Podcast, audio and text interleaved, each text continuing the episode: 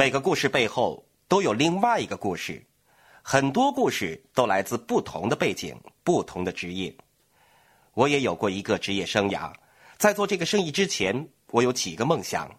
这个生意是后来才在我生活中出现的。我有三个梦想。为什么我的一生中只有三个梦想呢？我认为，如果一个人每星期都换一个梦想的话，他根本就不懂什么是梦想。梦想是一种内心燃烧的渴望，非常的强烈，非常的确定。有了这样的感觉以后，你对它像着了魔一样，要在某个方向走向成功，这才是梦想。它使你变得狂热。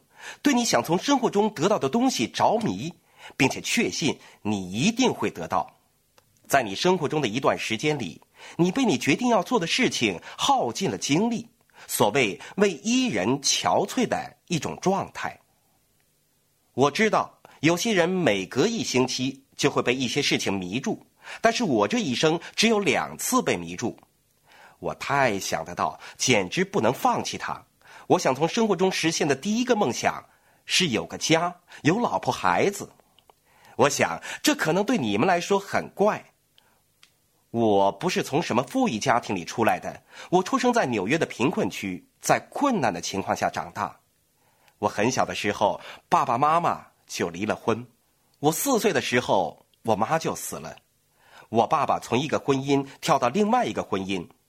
我爸是一个餐厅服务员，没有钱，也没有什么像样的生活。我是独生子，没有兄弟姐妹。我一直盼着能有一个兄弟姐妹，我不知道那会是什么样的感觉。我是很希望能有一个弟弟或者妹妹什么的。我没有过温暖的家。我十四岁就要出去干活，在大街上卖报纸，回来把赚到的钱交给我爸爸。帮着他支撑我和他刚娶回的媳妇儿和一家人的生活。他有两个以上的媳妇儿。我并不来自一个稳定的家庭背景。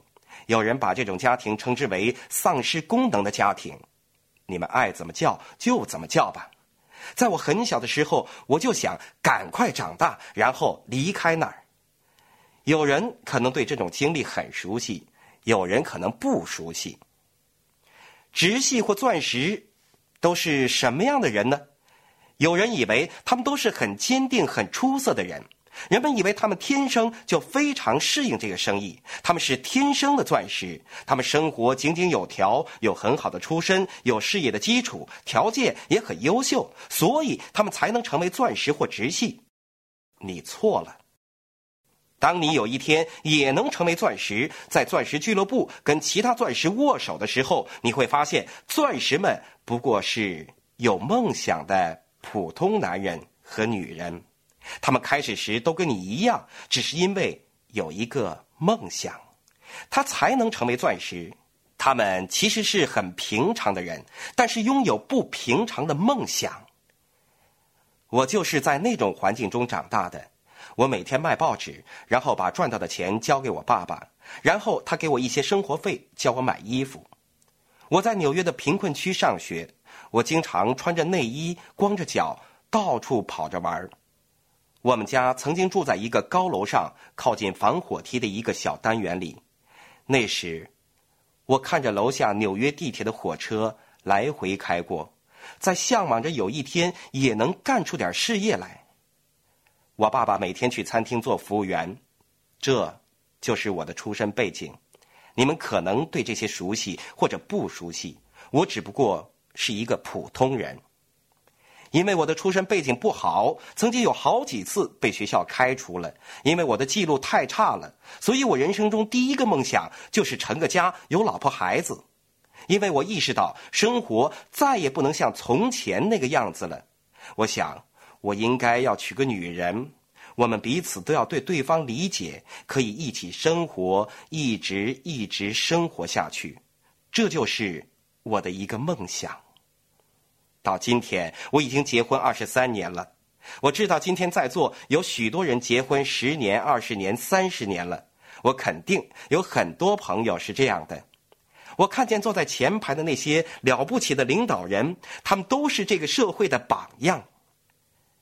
要知道，这个生意除了赚钱以外，还包括其他很多的东西。在这个生意里，我们能创造出一个稳定的家庭关系。我希望那些年龄大的、结婚很多年的夫妇，有一天能给我们讲一讲，讲一讲他们是如何成功的走过这十年、二十年、三十年的婚姻旅程的。因为在当今世上生活的每一个人都非常需要这种形式的教育。我想说的是。所有保持十年、十五年、二十年、三十年，甚至四十年婚姻的朋友，没有一个不是经过在铺满带刺玫瑰小路上走过的旅程。所有结婚一段时间的人都知道，在婚姻关系上面临过许多挑战。我们已经经受过很多次挑战了，但我们坚持住了。这就是我的第一个梦想。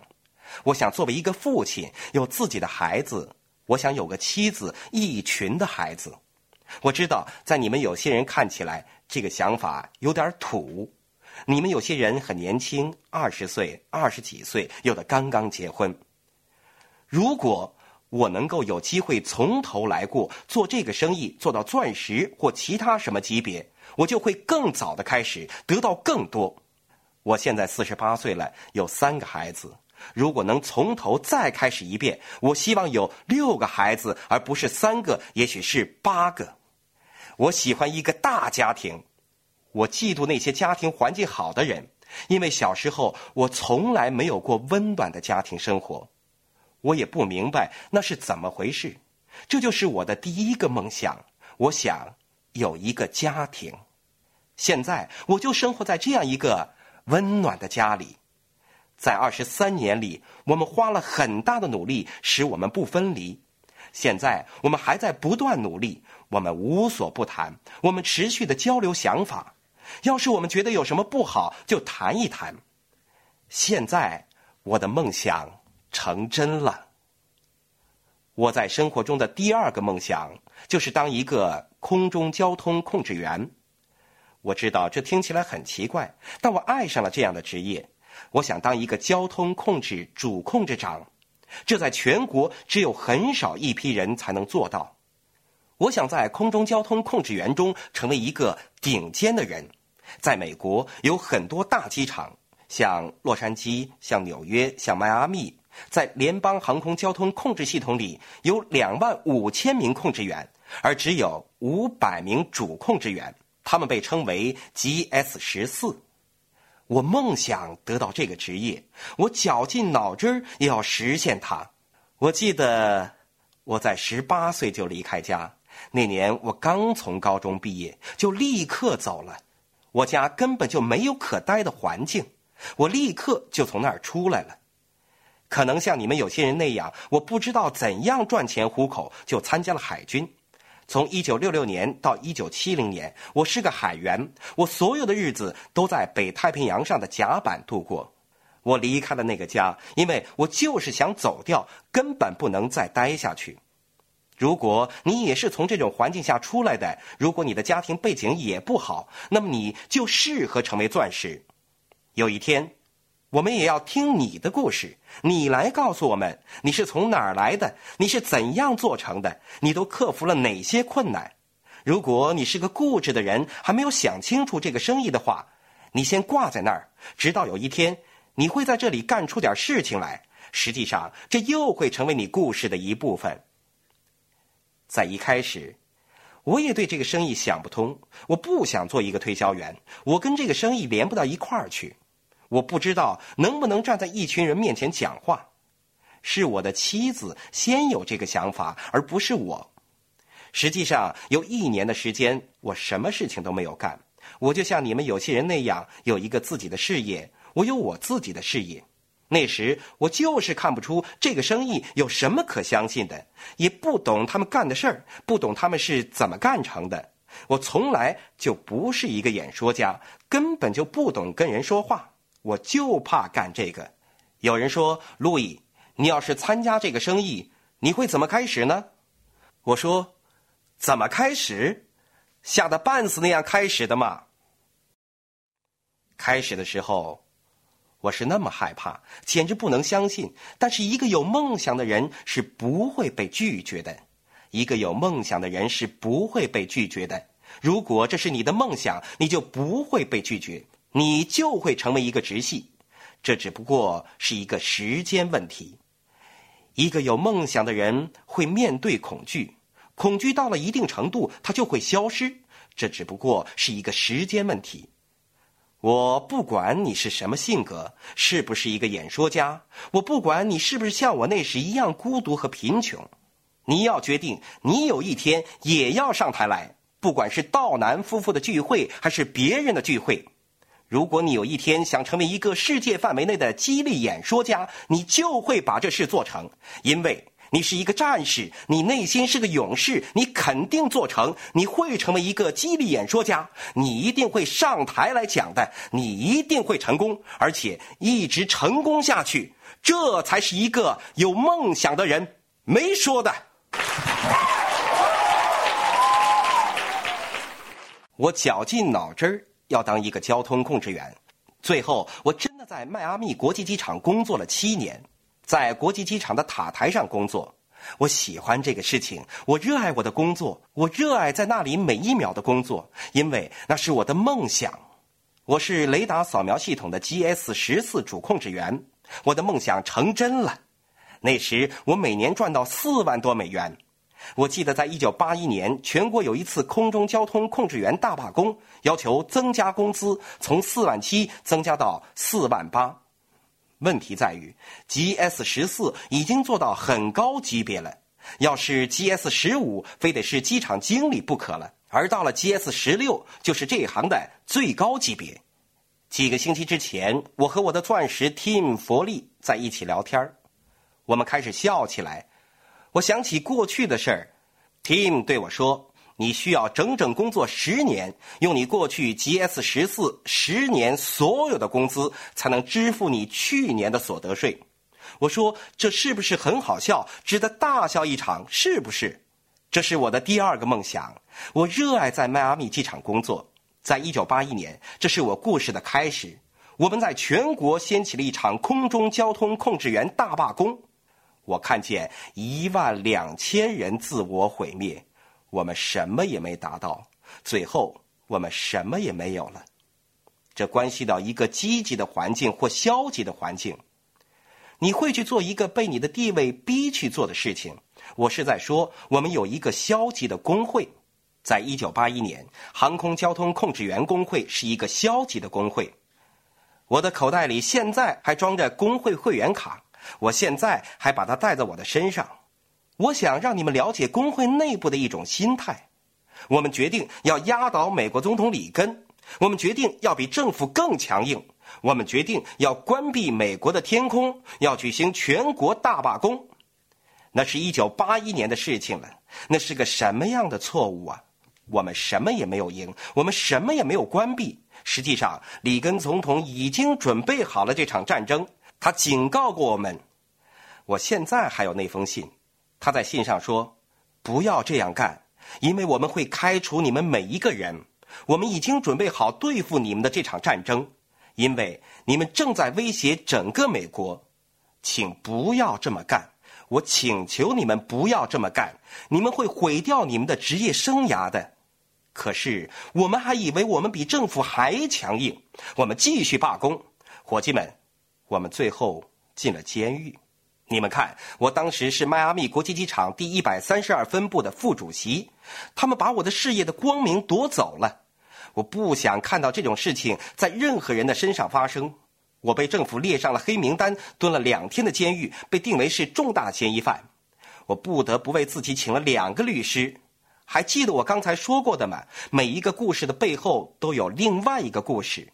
我必须为自己请一个劳资法的律师和一个刑法律师，才能帮我从监狱里出来，并且是在交了保证金的前提下。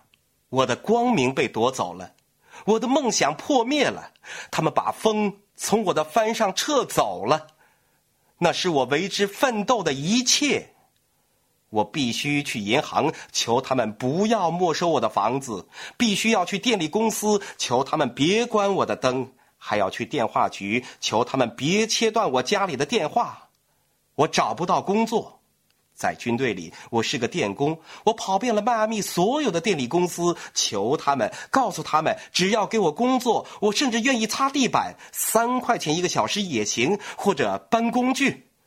作为一个空中交通 GS 十四的主控制员，我当时的工资是每小时二十五块钱。可是我现在干什么都行，给我什么工资都行，只要给我工作呀！我找不到工作，因为我是一个参加过罢工的交通控制员。更糟的是，我还被定为重大嫌疑犯。最后，我好不容易找到一份给人停车的活，人们给我两毛五的小费，让我把他们的卡迪拉克停进车位里。前一天我还在指挥空中交通，第二天就到饭馆的门口前帮人停车。你们会有什么感觉？他们把一个人的风帆上的风给撤走了，你再也不会有过去的自豪。在一九八一年十一月的某一天，我接到一个电话。我从前在一个晚会上见过他，曾经跟他喝过几杯。他拿了我的名片，上面有我的名字和电话号码。我甚至已经把这个人忘了，我不知道他想从我这里得到什么。实际上，那是个营业代表给我打的邀请电话。我当时并不知道，这是在我帮人停车干了几个月之后的事情了。当时我还是在重大嫌疑犯的名下，每隔一星期就要到法院去。法院，法院，法院，律师，律师，律师，在我的案子上打来打去。为什么他们偏偏找上我呢？我不知道，一共一万两千人罢工，他们定了七十七个人为嫌疑犯，为什么呢？谁也不懂，他们从来没有给我回答，可能是要杀几只鸡给猴看吧。我从来没有号召过这次罢工，这也不是我的主意，我只不过是像大家一样参加了而已。我不知道他们为什么要找上我。后来我找到了一份工作，在迈阿密做侦探。我得到这份工作的唯一原因，是因为我的邻居，他是一个侦探，他很同情我。有一天，他来到我家对我说：“路易，我知道你有很多麻烦，到我这里来吧，我教你做个侦探吧。”我说：“我被定为了重大嫌疑犯，每天都可能进监狱。我知道，我干了，我干了罢工了，报纸上说的我都干了，我反正是要进监狱了。”这事儿就完了。他说：“你看看，只要你还没有被最后定为有罪，你就可以干活赚钱，还房屋的贷款。到我这儿来吧。”我接受了，开了那辆旅行车给他干，他付我工钱，让我还房屋贷款，开始付清我的电费、电话费和我家每天的伙食费。就在这个时候，我收到那个我不认识人的电话，我说。你想干什么？要是你们来找我，你们准会喜欢的。这就是为什么你们不要让任何人从你们名单上漏掉的原因。实际上，我希望有个人在这屋子里坐着，他讨厌这个生意的一切。这是多么有意思的心态呀！你对这个生意没任何指望，你不相信你能够干成，你什么都不信，你觉得这是一个犯法的行为。我要你们有一种世界上最差的心态，因为如果我可以在这个周末把你的心态转过来，如果我可以在这个周末结束之前把你领到另外一个方向，你们就会在这个生意里做成钻石。如果你把心态转到积极的方向，正如你讨厌这个生意那样强烈的话，你就会强烈的相信这个生意。没有人能把成功从你眼前抢走。没说的。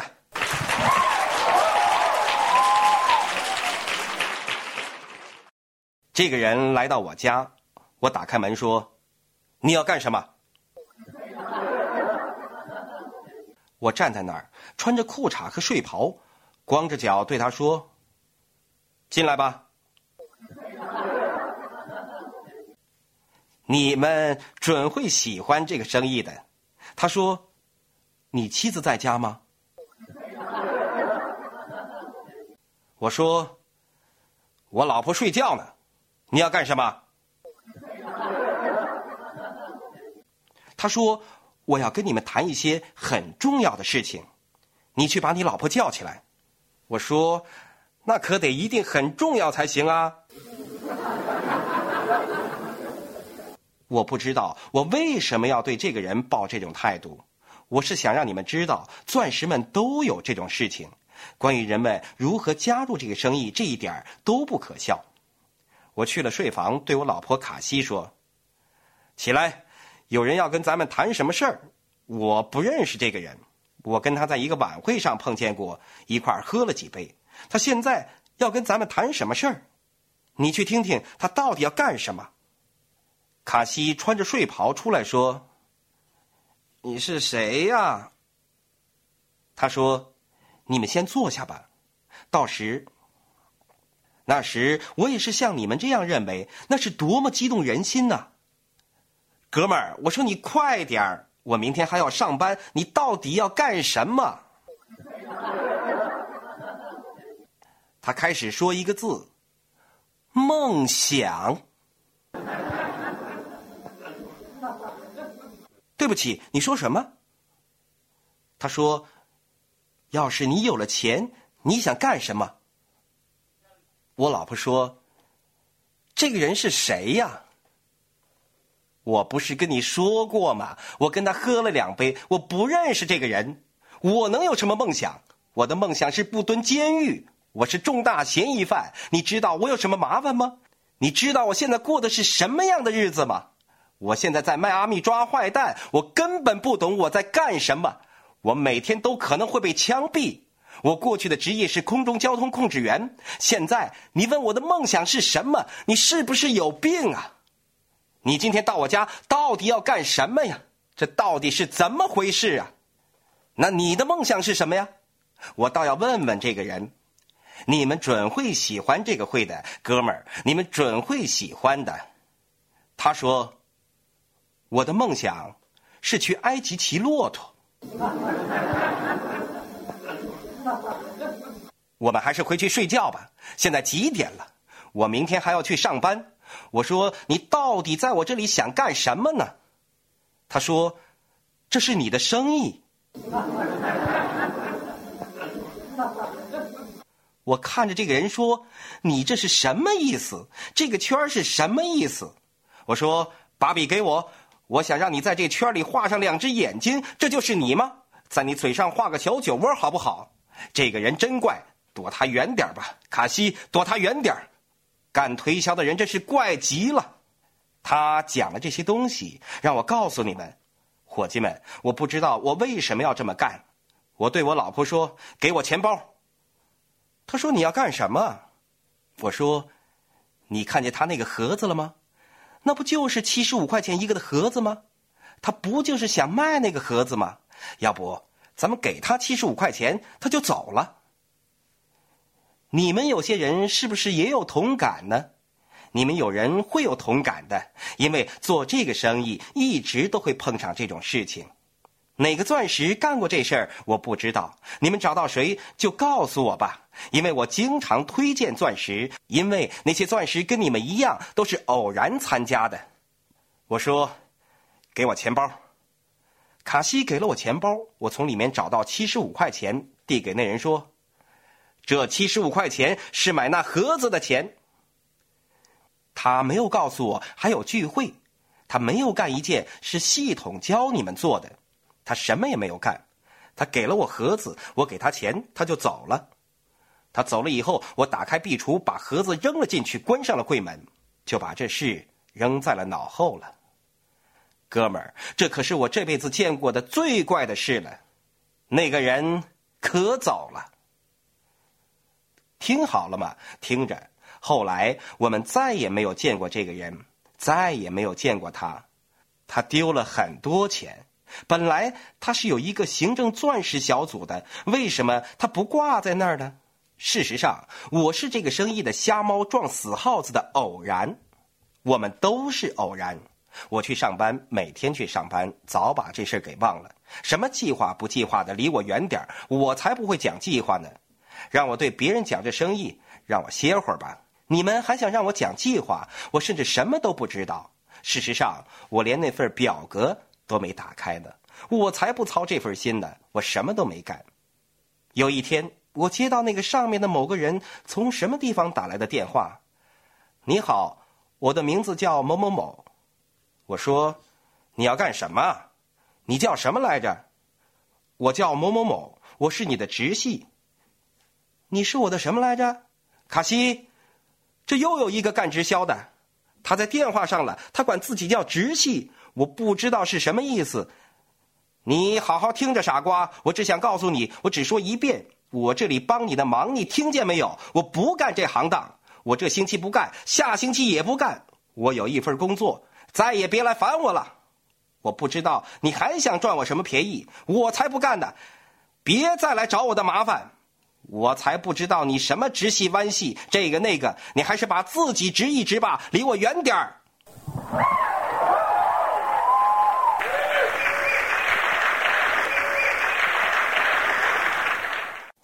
我知道你们没这样，只有卡里罗家才这样。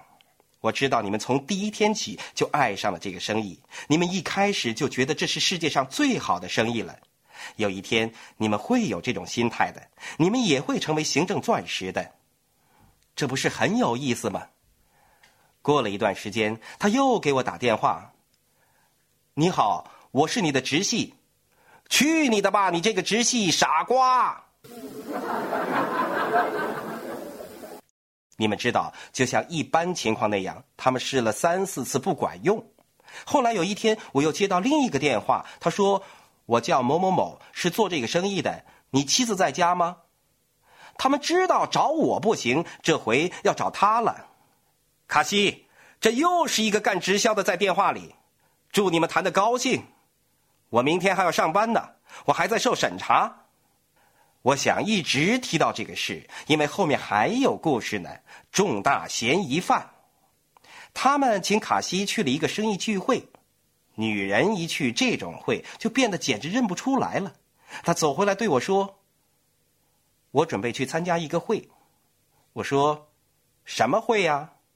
他说：“是一个什么激励会的。”哦，嘿，他们要把你吸进去啊！他们可真能干呢！这下他们可得逞了。卡西去了聚会，回来跟我说：“路易，你能稍微注意这个生意行吗？”我说：“什么？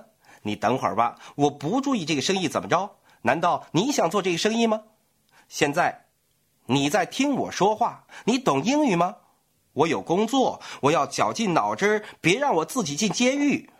要是我不进监狱就行了。我不着这急了，我还得赚钱呢，哪有那闲工夫说？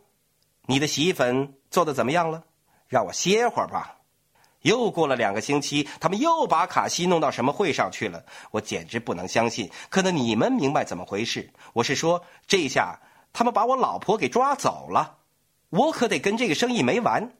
他从公开生意讲座上回来，这个女人缠上我了，一个星期接一个星期的，他不停的给我讲这个生意。他说要有个梦想。我说你爱干什么就干什么吧。别说卖洗衣粉，就是唱摇滚乐也没有关系，别来烦我就行了。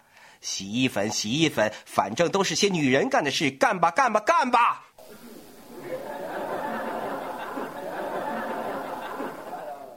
日子这样一天一天过去了。有一天，卡西对我说要出远门我问他：“你去哪儿？是不是又去弄洗衣粉的事儿？”他一直这样干，可是好几个月了，而不是几天。他说他要去参加一个周末聚会。我说谁让你去了？他说是 Tim 说的。谁是 Tim？他说 Tim 是橄榄球明星，你知道吗？他曾经是迈阿密海豚队的后卫，他可是了不起呀。我说我不喜欢橄榄球，我不看橄榄球，我不认识这个人。他现在也卖洗衣粉了。你要去了，你可没钱。卡西说：“我有钱。”我说：“你从哪儿弄的钱？”他说：“你可能不记得了，在你给人停车的时候，我不是给人家做清洁工吗？你还记得那时我每清洁一个房子，他们就付给我三十块钱？记得我干了几个月？”卡西说：“我存了一些钱，反正我要去这个周末聚会。”我说：“你去吧，我在家中和孩子待着，去干你的洗衣粉生意吧。我等你回来，我反正还得上班，我还是嫌疑犯。他去了跟这个差不多的周末聚会，可能比这个小一点吧。他跟 Tim 佛利还有其他一些人在一起，每个人回家的时候都有很大的收获，很大。可是我还得受审查，我还得去上班，反正不是去上班就是去蹲监狱，我总得去一个地方吧。我不知道最后去了哪一个，反正现在我还是个嫌疑犯。卡西从那周末回来，眼睛睁得像螃蟹那么大。他说：“路易。”我说：“怎么了？这生意比你想象的要大。”亲爱的朋友，想获得更多的成功经验吗？请关注微信公众号“炫色安利微商旗舰店”，我们将为想成功的你提供更多的精彩信息。炫色安利微商旗舰店等你哦！